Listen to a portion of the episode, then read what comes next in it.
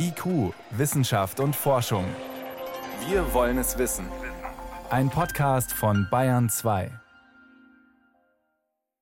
Die Ampelkoalition ist klar mit dem Ziel angetreten, den Verkauf von Cannabis zu legalisieren.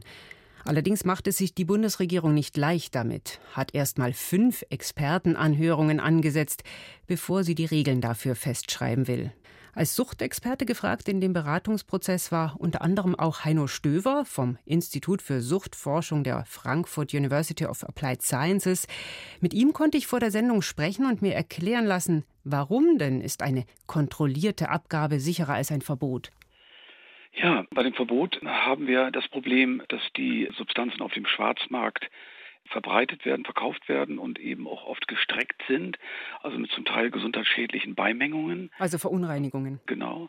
Und das ist ein zentrales Problem. Ein anderes ist, dass der Reinheitsgehalt, der Wirkstoffgehalt nicht ausgewiesen wird vom Dealer. Der sagt ja den Jugendlichen oder jungen Erwachsenen oder den Cannabiskonsumierenden nicht, äh, wie der THC-Gehalt ist, wie der CBD-Gehalt ist. Also die zentralen Wirkstoffe sind nicht bekannt. Und da ist eine äh, kontrollierte Abgabe ein eigentlich längst überfälliger Schritt, also wenn ich das zum Beispiel mit dem Alkohol vergleiche, dann wäre es so, wie wenn ich mir Wodka kaufen will und dann gehe ich irgendwo hin und kaufe eine Flasche mit einer durchsichtigen Flüssigkeit und weiß nicht, was drin ist. Genau, es könnte Weißwein sein, es könnte aber eben 48-prozentiger Schnaps sein. Und genau das Problem haben wir eigentlich auf Cannabis bezogen, dass wir nicht wissen, wie der Reinheitsgehalt ist, der Wirkstoffgehalt. Und das ist natürlich ein riesiges Gesundheitsproblem. Und da konnte man auch beobachten, dass der Wirkstoffgehalt in den letzten Jahren gestiegen ist, richtig?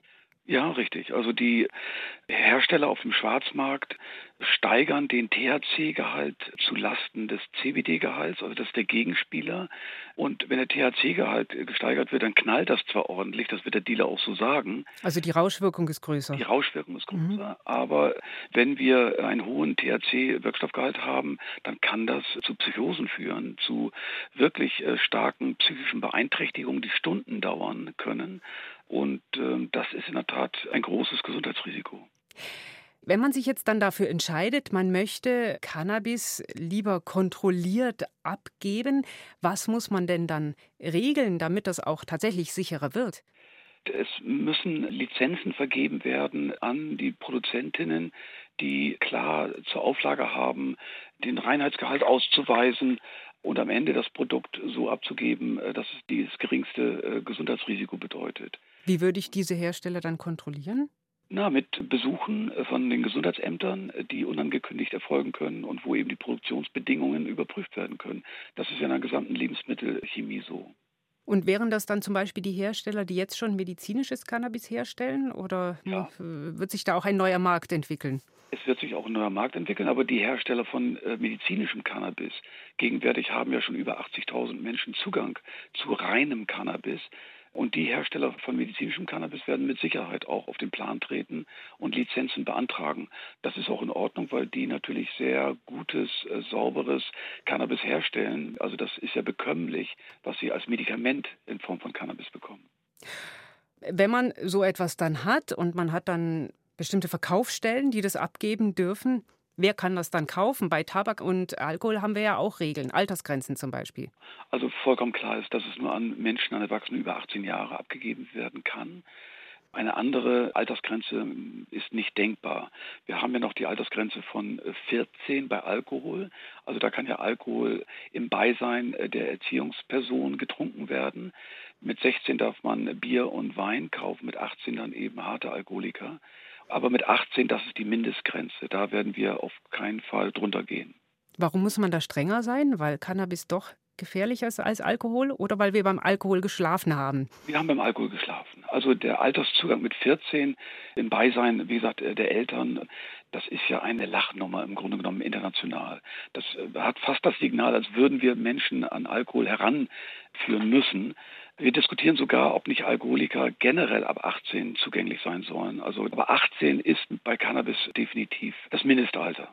Und wenn wir jetzt das legalisieren, ähnlich oder vielleicht auch besser als beim Alkohol oder Tabak, mit welchen Gefahren haben wir es denn zu tun beim Cannabis? Wovor muss man sich schützen? Ja, also man muss sich erstmal davor schützen, Cannabis mit Tabak zu rauchen, also in den Tabakjoint.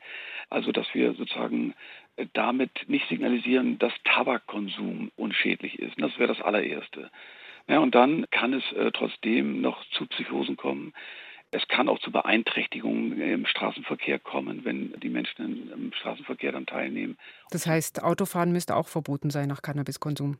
Ja, jedenfalls sollten wir Grenzen ziehen. Das wird auf jeden Fall ein großes Thema sein. Cannabis und Fahrsicherheit. Ja, und ansonsten gibt es wenig Beeinträchtigung. Ganz kurz, ähm, was macht Sie optimistisch, dass mit einer kontrollierten Abgabe die Risiken eher sinken als steigen? Die gesundheitlichen Gefahren werden auf jeden Fall sinken. Wir werden auch in der Beratung von Menschen mit Cannabisproblemen sehr viel glaubwürdiger beraten können.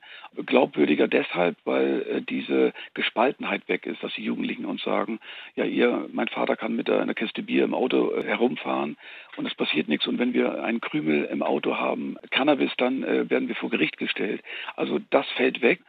Das ist das eine. Und die Gesundheitsgefahren generell werden gesenkt, weil es eben keine äh, Beimengungen mehr geben wird. Und ich glaube nicht, dass es zu einem großen Anstieg kommen wird. Man könnte auch das Gegenteil annehmen. Und auch dazu haben wir Daten, äh, dass es in einigen US-Bundesstaaten, auch in einigen kanadischen Provinzen auch zu einem Rückgang gekommen ist, sogar nach der Legalisierung. Also da bin ich relativ optimistisch. Ich bin auch deshalb optimistisch, weil wir insgesamt ein historisches Tief haben beim Umgang Jugendlicher mit psychotropen Substanzen. Bei Alkohol und Tabak ist das der Fall. Nur noch sechs Prozent der Altersgruppe der 12- bis 17-Jährigen gibt an, in der letzten Woche geraucht oder Alkohol getrunken zu haben. Und ich denke mal, dass das bei Cannabis äh, sich mittelfristig auch so auswirken wird.